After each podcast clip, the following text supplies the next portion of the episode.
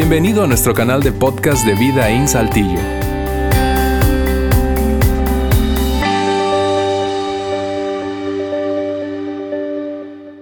Muy buenas tardes a todos ustedes. Qué gusto verlos aquí en el auditorio de Vida In Saltillo. Ustedes que nos acompañan de diferentes partes de América Latina, también bienvenidos. Y los que están con nosotros a través de algún podcast, igual que bueno que están aquí. Hoy estoy súper emocionado porque voy a, voy a estar dos semanas con ustedes. Espero que regresen la semana que entra. Y, este, y estoy compartiendo sobre un tema, un tema que muchas veces en la iglesia, pues es un, un, un tema que, que pone a las personas un poco incómodas porque vamos a hablar del tema de dinero. Pero antes de asustarse, déjame hablar algunas cosas. Es más, lo que voy a hablar en este momento, yo voy a tomar quizás 12 minutos, que son comentarios. Esto no tiene nada que ver con el intro de mi mensaje. Mi mensaje dura aproximadamente 25 minutos. Y eso ya va a ser enfocado en, en un solo principio sobre las finanzas. Pero sí quiero quiero tomar un momento y quiero hablar algunas cosas como familia.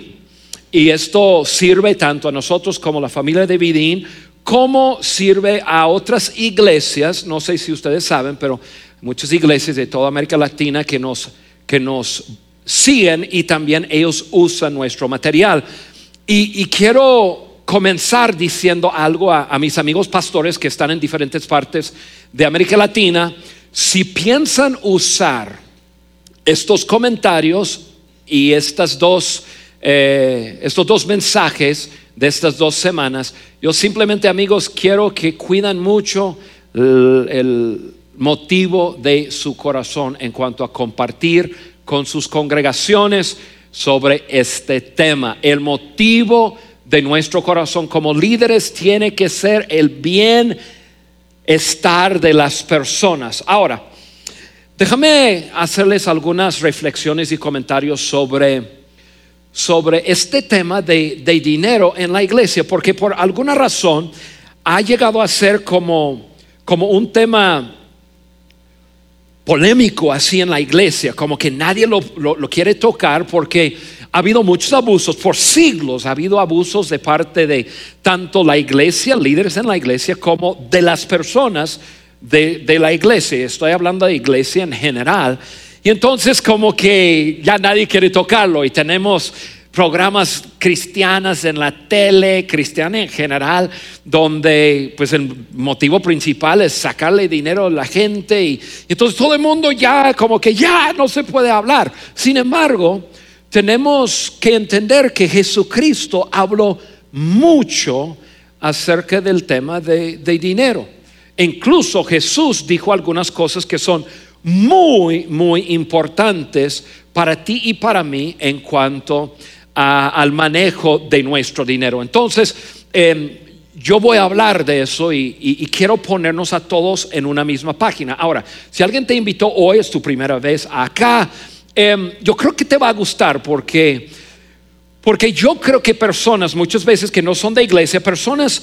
Em, les gusta que una persona les habla de frente, así, mira, este es el asunto, y esto te lo estoy diciendo por su bienestar. Y si alguien te invitó y quieres tomar y mandar un texto o hacer alguna cosa por los primeros siete, ocho minutos, adelante. Familia de vida, prestan atención.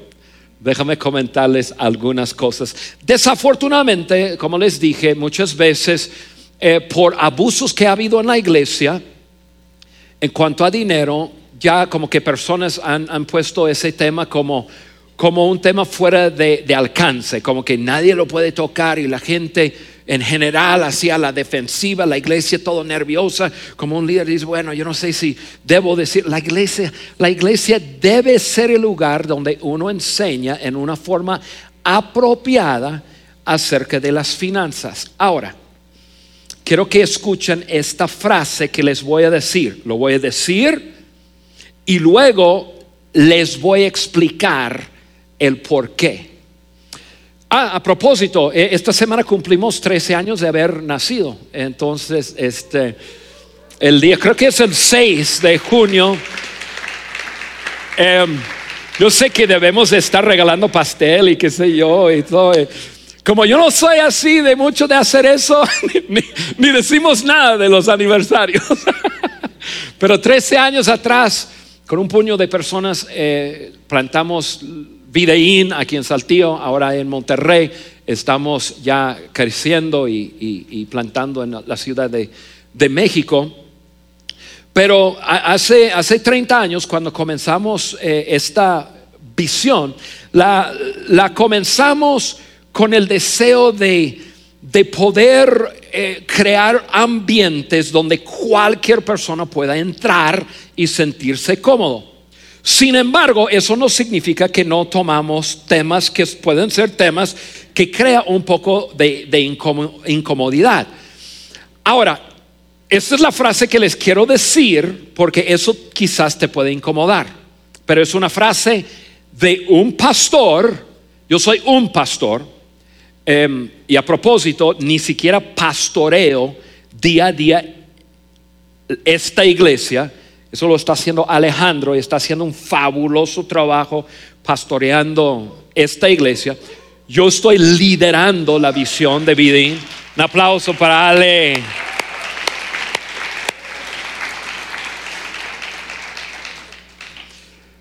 Pero como pastor les quiero decir lo siguiente. Es casi imposible pastorear sus vidas sin tener algún indicador de su vida financiera. O sea, para mí como un pastor, poder realmente pastorearles, teniendo esa área financiera como eh, ahí no te metes. Yo quiero que ustedes sepan, es casi imposible pastorear sus vidas. Ahora déjame explicar. Cualquier cosa en esta vida que vale la pena es evaluada. O sea, cosas importantes tienen que ser evaluadas para saber cómo andamos y cómo mejoramos. Les doy un ejemplo muy práctico. ¿Cuántos tienen hijos en la escuela? ¿O han tenido hijos en la escuela? Levanta la mano. Bien, bajan la mano. ¿Cuántos son hijos en la escuela? Levanta la mano. Eh, bien. ¿Qué tal, papás? ¿Qué tal si la escuela donde asistieran sus hijos nunca evaluara a sus hijos? O sea, nunca llegaba calificaciones o, que no llegan calificaciones a la casa. Y entonces le llamas al director de la escuela y dices, oye, señor director, yo quiero saber cómo anda mi hijo. Y el director te dijera, pues aquí no lo sabemos. ¿Cómo que no lo saben? Si aquí llegan sus hijos y les enseñamos nada más. Oye, pero, pero yo quiero, entonces quiero ir a hablar con el profe. Entonces vas y hablas con el profe y dices, oye, ¿cómo anda mi hijo? Quiero saber. No, pues quién sabe. ¿Cómo que quién sabe? No, aquí no aplicamos, aplicamos examen, aquí no evaluamos, no tocamos las áreas de evaluación, solo enseñamos. ¿Qué pensarían ustedes de esa escuela? No, sacarían sus hijos de esa escuela, ¿verdad? Como que, ¿qué? Yo quiero saber, es importante para mí la educación de mi hijo. Quiero saber cómo va. Aplícale un, examen en esa área para saber cómo va. Yo quiero saber. Y si ellos dijeron, no, no, aquí no evaluamos nada, no, para nada. Yo los saco de aquí. Quiero meterlos en un, un lugar donde sí se evalúa. Les doy otro ejemplo. ¿Quieres saber cómo, anda- cómo andas en tu cuerpo? Vas con un doctor. Le dices al doctor, oye, eh, revíseme. Quiero saber cómo ando. Una revisión total. O a lo mejor te duele algo.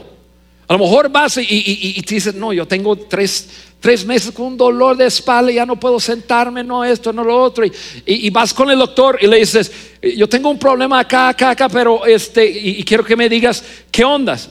Y el doctor dice, bueno, te voy a sacar eh, rayos X. No, no, no, no. Yo, yo quiero saber qué, qué- qué tengo. Aclaro, yo te quiero hacer algunas preguntas y luego te, te quiero hacer un examen de rayos X para saber cómo andas adentro. No, no puedes hacer eso. Tú eres un doctor, tú debes de saber. ¿Qué te vas a pensar?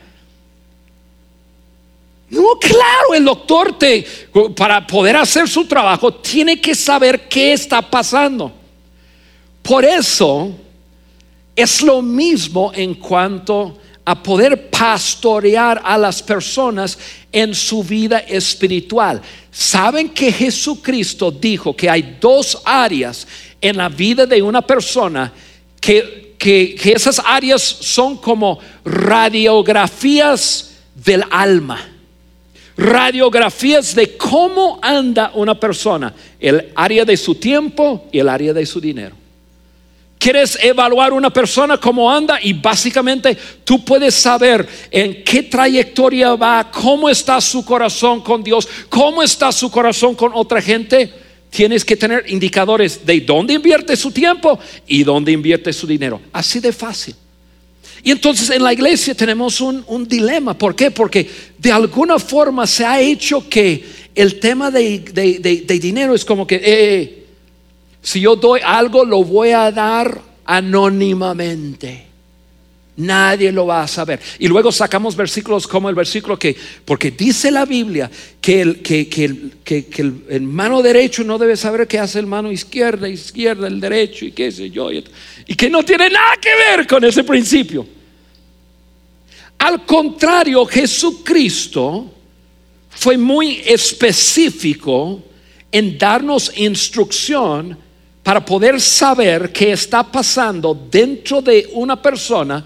Simplemente hay que ver su tiempo y su dinero, su tiempo y su dinero. Él dijo en el libro de Lucas, Lucas 12 y 34, él dijo lo siguiente, pues donde tengan ustedes su tesoro, ahí estará también su corazón. O sea, ¿quieres saber dónde está el corazón de una persona? Simplemente tienes que tener indicadores de dónde va su tesoro. Porque tesoro, corazón, tesoro, corazón. Tesoro es como un rayos X del interior de lo que está pasando. Así de sencillo. Jesús lo dijo. Y mira, yo quiero decir algo porque yo soy Juan y yo soy su amigo. Y yo no estoy, no voy a levantar ninguna ofrenda. Incluso yo quiero avisarles de algo. Yo, yo no estoy en la nómina de, de, esta iglesia, no estoy en ninguna nómina de vida in. O sea, no estoy diciendo esto porque de alguna manera yo quiero su dinero.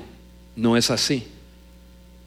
Incluso para poder dar un ejemplo y poder tranquilizarles, yo, yo pedí que, que en contabilidad me dijera cuánto, cuánto aportamos mi esposo y yo y, ya, lo, ya, ya, lo tenemos más o menos, mi esposo y yo aportamos el 5% del presupuesto mensual de esta congregación. O sea, somos, y eso no lo digo como para jactar, lo digo para decir, hey, lo que yo les voy a enseñar, yo lo estoy viviendo, lo hemos vivido por más de 30 años. Entonces, no voy a levantar ninguna ofrenda, así que todo el mundo respira profundamente. pero los quiero pastorear. Yo quiero que los pastores de esta congregación los pastoree. Y eso, ¿sabe lo que, lo que tiene que pasar? Nosotros tenemos que abrir nuestras vidas a los que lideran a nuestras vidas. Jesús dice, donde está su corazón, perdón, su tesoro, ahí está su corazón. Mira, mira lo que dice Marcos 12, versículos 41 y 42. Jesús, eso es Jesús el Hijo de Dios. Jesús se sentó frente al lugar donde se depositaban las ofrendas y estuvo observando. O sea, Jesús está aquí en la tierra y llega a la iglesia y, se sentó frente al bote y dice, vénganse.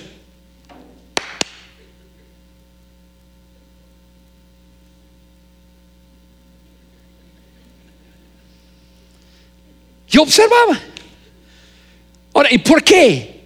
Porque Jesús, el gran pastor, estaba midiendo los corazones de las personas. Y, y dice la Biblia que había, y, podemos seguir leyendo, dice, y, y, observaba como la gente echaba las monedas en la alcancía del templo. Muchos ricos, y ahí corté el versículo, pero muchos ricos depositaban grandes cantidades de dinero.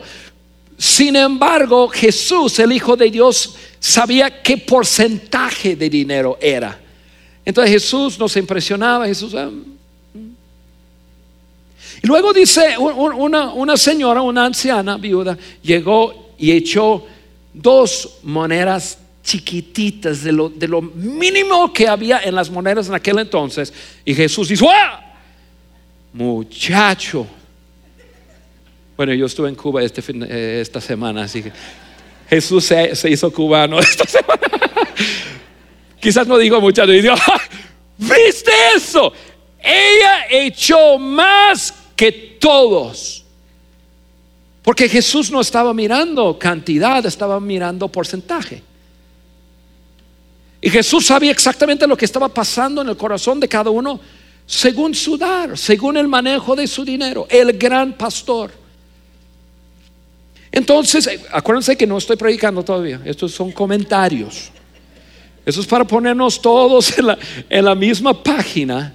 Pero Jesucristo nos dio el ejemplo de, que si realmente quieres estar bajo autoridad en la iglesia, se requiere abrir sus vidas. Y yo no voy, no voy a implementar ningún, ningún sistema, no estoy diciendo de aquí en adelante, no.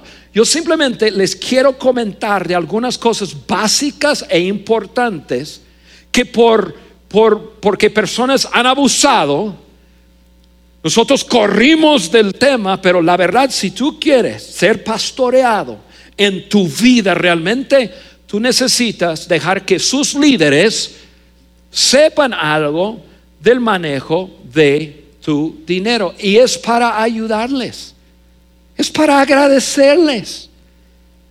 Nosotros hace como un mes atrás hicimos una cena para, para, los donadores que sabemos que son donadores de la iglesia Videín. Tenemos conocimiento de muy pocos de ustedes. A lo mejor tú estás aquí diciendo, pero yo no recibí una invitación. Claro, porque no sabemos de ti. Yo por más de 32 años, yo hago saber a mis líderes, yo estoy bajo autoridad ¿Qué porcentaje estoy dando por 32 años? Mi nombre está ahí. Yo les sugiero a ustedes hacer lo mismo. De todas formas, Dios sabe lo que das y no das. Yo altamente les quiero sugerir, como un hombre que los quiero con todo mi corazón, que nos ayudan a pastorear sus vidas. Y eso implica que necesitan ayudarnos, tener indicadores. Cada uno decide cómo lo va a hacer, pero eh, eh, eso va a ser para cada uno de ustedes, pero altamente yo quisiera que, que pudiéramos ayudar a cada uno en su caminar con Dios. Y Jesucristo dijo tiempo y dinero. Mira, eh, para terminar mis comentarios, quiero leerles Hebreos 13, 17. Háganles caso a sus líderes y respetan su autoridad, porque ellos son responsables de ustedes y por eso siempre están pendientes de protegerlos. Eh, ¿Por qué estoy compartiendo esto con ustedes? Porque yo soy responsable. Un día voy a llegar al cielo y, Dios me va a preguntar, hey Juan, ¿les dijiste? Yo voy a decir, yo les dije. Si lo hicieron o no, es asunto de ellos, pero yo, con todo mi corazón, yo les dije, porque yo soy que soy responsable, yo sé que soy responsable, yo sé que otros líderes aquí somos responsables. Y termina diciendo lo siguiente, háganles caso para que ellos realicen su trabajo con alegría y de buena gana. Y luego dice algo muy, muy, muy padre, dice, ustedes no sacan nada de hacerles la vida difícil a ellos. O sea, existimos para presentar a Dios al mundo y ayudar a personas a crecer en su vida con Él. Por eso hacemos lo que hacemos. Y yo quiero decirles que les comento esto para ponernos todos en la misma página y decirles que el manejo de los bienes es importante en nuestras vidas. Yo quiero enseñarles tener una perspectiva correcta y luego la semana que entra cómo hacerlo en una forma muy práctica. Porque realmente con el manejo de los bienes podemos dirigir nuestro corazón hacia nuestro Padre. Y amigos, vale la pena, vale la pena. Y si esto te da miedo, pues de un paso, de un paso. Comienza a dar pasos en cuanto a, a, dejarse ser pastoreados y este y ustedes van a ver cómo, cómo Dios tiene su bien en su corazón. Él quiere ayudarnos a cada uno de nosotros. Bien, esos son mis comentarios. Ahí les va el mensaje. Este mensaje se llama Todo es suyo. Todo es suyo. Ahora, para comenzar con el intro o la intro del, del mensaje, les hago una pregunta. ¿Cuántos de, nosotros como padres hemos tenido que decir a nuestros hijos, oye hijo, no regales todo lo que tienes? ¿Cuántos de nosotros hemos tenido que decir, oye mi, mi hijito, no tienes que compartir todo con todos? Nunca, ¿verdad? No, al contrario. ¿Qué es lo que tenemos que decir a nuestros hijos? Oye, mi hijo, comparte tus cosas. ¿Por qué? Porque eh, nosotros todos nacemos egoístas, todos nacemos queriendo lo nuestro. Por eso, para muchos de nosotros, nuestros bebés llegan a ser niños. Su primera palabra es, no es papá, no es mamá, su primera palabra es mío. Mío, no es mío. Entonces, no, claro, la gran mayoría de nosotros no hemos tenido que decir a nuestros hijos, no regales todo, no tienes que compartir todo. No, al contrario. Y crecemos y como adultos, nosotros somos introducidos en la gran vida de las posesiones, ¿no? Y a lo mejor comienzo con juguetes cuando somos niños y luego crece y, ya es ropa y, después bicicleta o bicicleta ropa como es el asunto y luego carros y luego casas y, la vida nos introduce a, esta vida de, de poseer. Y muchas veces creemos que la vida se trata de las posesiones. Ojo, entre comillas. Cuando nacemos, ¿cuánto traemos a este mundo? Encuerados nacemos. Sin nada. Y mira, al morir, que todos vamos a morir, algún día, ¿cuánto tú crees que podemos llevar con nosotros? Nada. Yo diría encuerados eh, morimos, pero la verdad es que nos ponen una ropita ahí en el ataúd para, para que nos vean y que nos digan, qué bien se ve. ¿Cómo que bien se ve? Pero bueno, son las locuras que hacemos. No traemos nada a este mundo y no podemos sacar nada de este mundo. Ahora, nacemos queriendo y luego las posesiones y todo y y, la verdad, muchas veces nos equivocamos pensando que nosotros somos los dueños de la cosa, porque entre más grande el inmueble, más sofisticada lo, que sería el comprobante o las escrituras y todos para comprobar quién es el dueño. Realmente somos dueños. O será como en una familia donde, donde el niñito va con, o la niña va con su padre y dice, papá, esta es mi muñeca, ¿verdad? Sí, mi hija, es tu muñeca. El niño dice, papá, Este, eh, eh, eh, este es, es mi soldado, ¿verdad? Sí, ese es tu soldado. Papá, esta es mi bicicleta, ¿verdad? Sí, es tu bicicleta. Los acuesta en la noche y el niño dice, papá, esta es mi recámara, ¿verdad? Y mientras está con esa actitud de, de inocencia y de... El padre gentilmente le dice, claro, es tuyo. Pero ¿qué tal cuando el niño toma una actitud como, eso es mío? Eso es, eh, eh, la niña dice, esa es mi muñeca. El niño dice, esto es mi soldado. ¿Qué tal cuando el niño dice, fuera, esto es mi recámara? ¿Qué hace papá o mamá?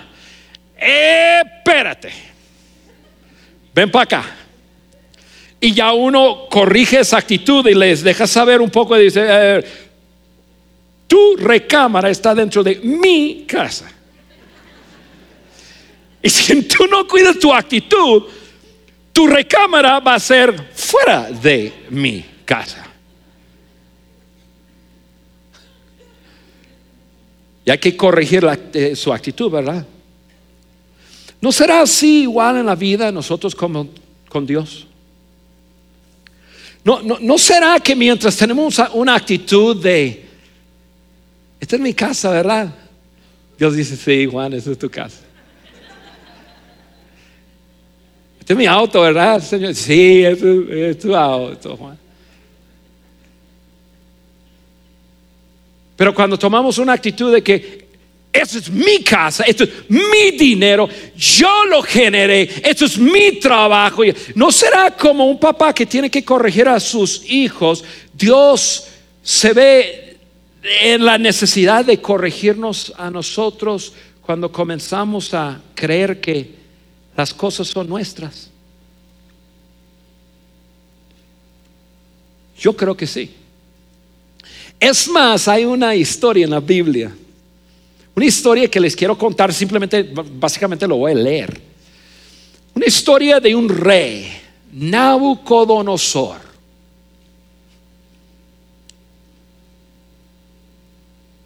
Para recortar el tiempo de la predica le vamos a decir el rey Nabu. Porque ese vato se, declara su, su, nombre cada rato. Pero el rey Nabu fue rey de Babilonia del año 605 hasta el año 562. Ahora, va de reversa porque eso fue antes de Cristo, entonces se iba para abajo. Entonces, durante más de 50 años fue rey de Babilonia. Si, si, si, si no sabes, Babilonia es lo que es ahora Irak. Entonces, el rey Nabucodonosor reinaba y, quiero contarles la historia y una historia que nos ilustra muy bien cómo es ese asunto de, de las posesiones y quién es dueño de qué.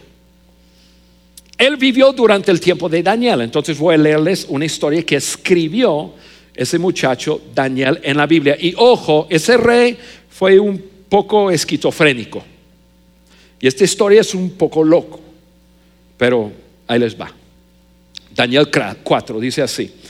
El rey Nabucodonosor a todos los pueblos, eso es una declaración que él hace, a todos los pueblos y naciones que habitan en este mundo y a toda lengua, paz y prosperidad a todos. Me es grato darles a conocer las señales y maravillas que el Dios ha realizado en mi favor. Entonces, yo quiero que se den cuenta de su actitud en este momento. Quiero hablarles acerca de lo que Dios ha hecho por mí.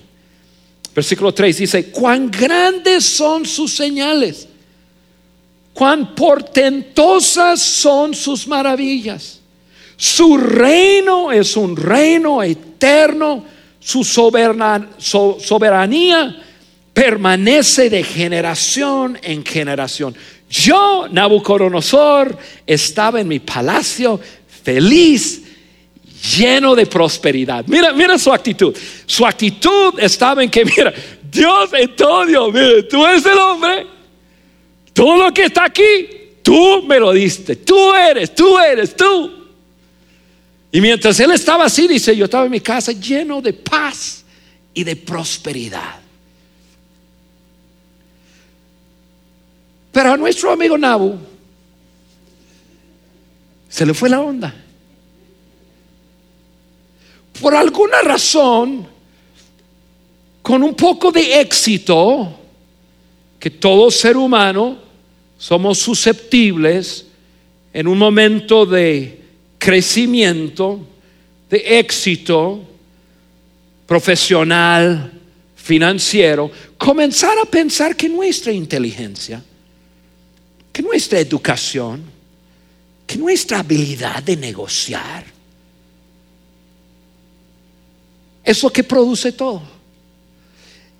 Y eso es lo que pasó con nuestro amigo. Rey de Babilonia, que en un momento reconoce a Dios como el dueño de todo y Dios como un padre, gentilmente dice, sí, todo es tuyo, Nabu.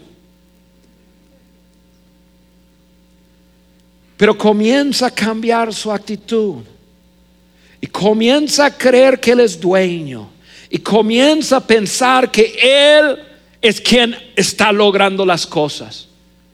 Y algo comienza a pasar. Entonces, Dios como un buen padre le envía un sueño, un sueño que, que le asustó. Incluso con ese sueño, él llamó a, Daniel y le dijo, Daniel, soñé tal cosa, no me voy a meter en su sueño ahorita. Y, y Daniel le interpretó el sueño y Daniel le dijo, mira, mira, te estás metiendo en problemas con Dios, bájalo, cambia tu actitud te vas a meter en problemas con el Dios soberano del universo porque tú estás comenzando a creer que eso es lo que está pasando. Es gracias a ti y no es así. Tienes que reconocerlo a Él. El rey Nabu se asusta con el sueño. Pero como muchos de nosotros hacemos, nos asustamos y luego no hacemos nada. Él se asusta y luego no hizo nada. Y va pasando mes tras mes, tras mes, tras mes. Y va más y más y más creyendo que Él es el inteligente, que Él es el dueño, que Él es quien posee, que Él y Él y Él. Y mira hasta qué punto llega. Dice la Biblia en, versículo 24, perdón, 29. 20, perdón, 12 meses después, 12 meses después de qué? De haber tenido el sueño. Doce meses después, mientras daba un paseo por la terraza del Palacio Real de Babilonia, exclamó, miran la gran Babilonia que he construido como capital del reino. La he construido con mi gran poder para mi propia honra. Un año y se le fue de Dios todo es tuyo, yo, tu siervo, aquí para reinar. En un año llegó a la actitud de aquí mi Babilonia, mis cosas, mi honor, mi... Y todos somos susceptibles a eso. Tenemos un poco de éxito en algo y comenzamos a creer que, que, lo sabemos todo y que toda posesión es nuestra. Y es peligrosísimo porque en algún momento Dios sí está interesado en nuestra comodidad. Definitivamente. Él quiere que tú tengas todo lo necesario y más. Pero Dios está más interesado en nuestro corazón. Entonces, nuestro amigo Nabu está paseando por su terraza. Mira lo que he hecho, mi reino, mi eso, mi lo otro.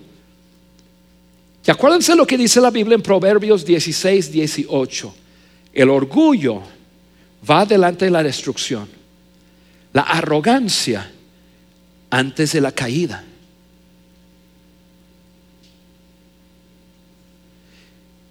Nabo está paseando, mirando, mira lo que he hecho.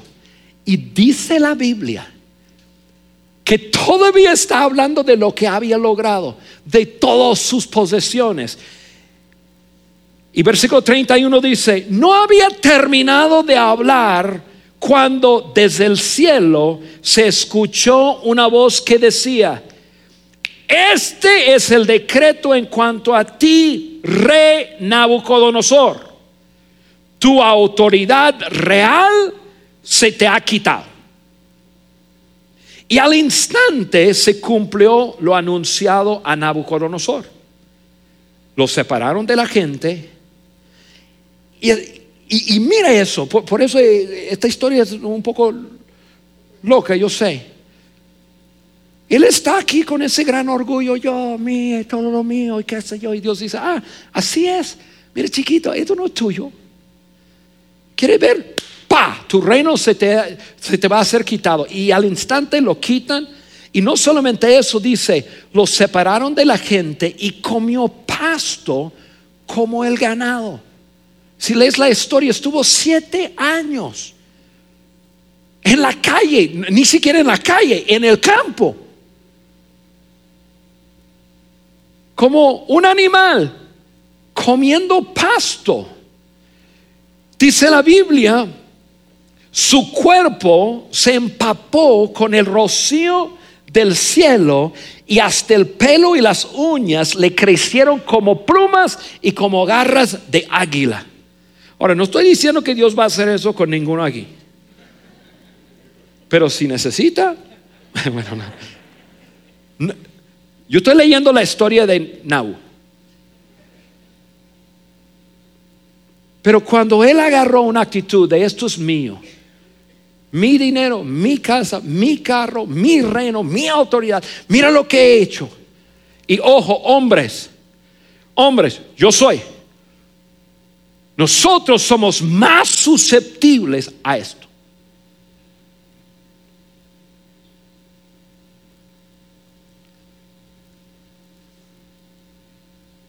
Entonces Dios como un buen padre interesado en el corazón de, su hijo.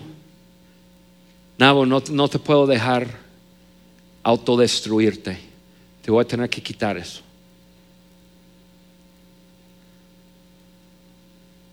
Porque Dios nos ama. Dios está interesado en lo que está pasando en nuestra vida. Esta historia tiene un buen final. Estuvo siete años comiendo pasto. No pasta, pasto. En el campo, viéndose como un animal. Versículo 34 dice lo siguiente. Pasado ese tiempo, yo, Nabucodonosor, elevé los ojos al cielo y recobré el juicio. O sea, después de siete años, no sé por qué duró tanto tiempo. Yo el primer día digo. ¡Ya! ¡Ya! Porque no vayan a creer que, que, que, yo no he pasado por eso. Todos pasamos por tener actitudes de orgullo, de arrogancia. Y en el primero que Dios dice, ¡eh, mi hijo! Uno tiene que, que, que dar pasos atrás y Señor, todo es tuyo, todo es tuyo, yo administro. Siete años, por fin dijo, oye, eso no está bien.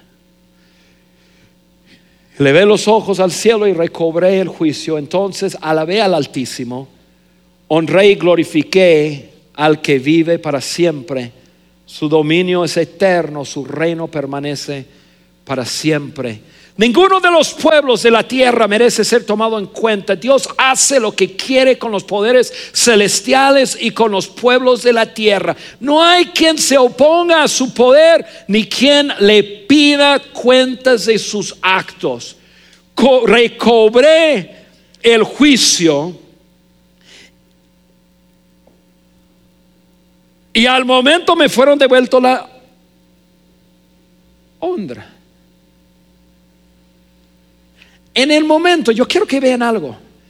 Dice, y al momento, al momento, solamente tenía que corregir su corazón. Digan conmigo al momento. A, ver, si ya te desconectaste, engánchate otra vez. Digan conmigo al momento. ¿Qué quiere decir eso? Dios no está en el cielo queriendo castigar a nadie. Dios está queriendo ayudarnos con nuestras vidas.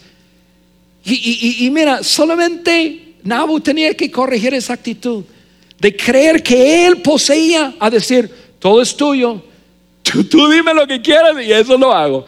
Dice, en el momento, al momento recobré el juicio, al momento me fueron devueltos la honra, el esplendor, la gloria de mi reino. Mis consejeros y cortesanos vinieron a buscarme y quiero que vean algo. Y me fue devuelto el trono, llegué a ser más poderoso que antes. O sea, Dios dice, ya está bien, ya estamos bien. Sí, estamos bien. Chido, ahí te va. Igual como un padre con su hijo. ¿Me entiendes, hijo? Sí, papá, sí lo entiendo. Todo es tuyo, pero puedo decir que es mío. Sí, mi hijo. Mientras estás en esa actitud, vele. Así es el padre. Así, a decir, mientras tú me reconoces y entiendes que soy el dueño, tú administras y administras según lo que yo te digo, mira, estamos bien. Es más, te daré más. Yo quiero que entiendas eso. Dios te dará más. Dios te dará más. Dios no está buscando quitarte nada. Dios está simplemente ayudándonos a cuidar nuestros corazones. Dice, llegué a ser más poderoso que antes. Por eso yo, Nabucodonosor, alabo, exalto, glorifico al Rey del cielo, porque siempre procede con rectitud y justicia y es capaz de humillar a los soberbios. Qué historia, qué final, qué locura. Pero nos ilustra el punto. Y este es el punto. Y esto, esto es lo que yo quiero que, que abraces y que te vayas de aquí con esto hoy. Y es lo siguiente Dios es dueño, yo soy administrador. Dios es dueño, tú eres administrador. O sea, Dios es dueño. Mientras tú y yo tenemos eso claro, estamos bien. Mientras entendemos que somos administradores, todo es suyo. Administro los 70 años que estoy en la tierra, 80 años, 30 años, los administro mientras estoy aquí. Vine sin nada, me iré sin nada, mientras haré lo mejor para ti, porque tú eres el dueño. Mientras tú y yo tenemos eso bien, estamos bien.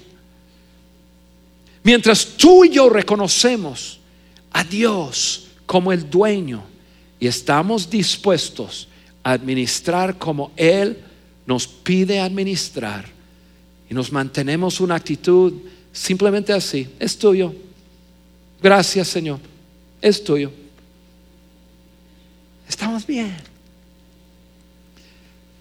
Cuatro observaciones rápidas de, de esta historia. Número uno, Dios busca socios.